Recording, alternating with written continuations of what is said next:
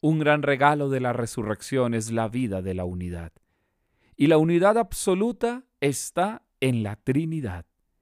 Resucita Jesús, pero con Él está también el Padre y el Espíritu. El Padre ama al Hijo y todo lo ha puesto en su mano, nos dice la palabra. Y por eso el que cree en el Hijo posee la vida eterna.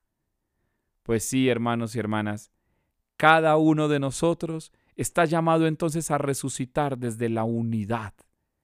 Así como está unido el Hijo, el Padre y el Espíritu, así ha de estar unida nuestra vida a la del Señor. No es fácil la unidad en, en algunas circunstancias. No es fácil la unidad en diversas situaciones. A veces preferimos complacernos más desde actitudes de división que desde actitudes de unidad. Y claro, es justo a veces, porque la división es más complaciente, porque dividir a veces es más fácil, porque separar a veces es lo más complaciente. Pero sostener la unidad implica esfuerzo, implica sacrificio, implica aprender a vivir desde lo esencial. Jesús hoy es el modelo de unidad con el Padre y el Espíritu.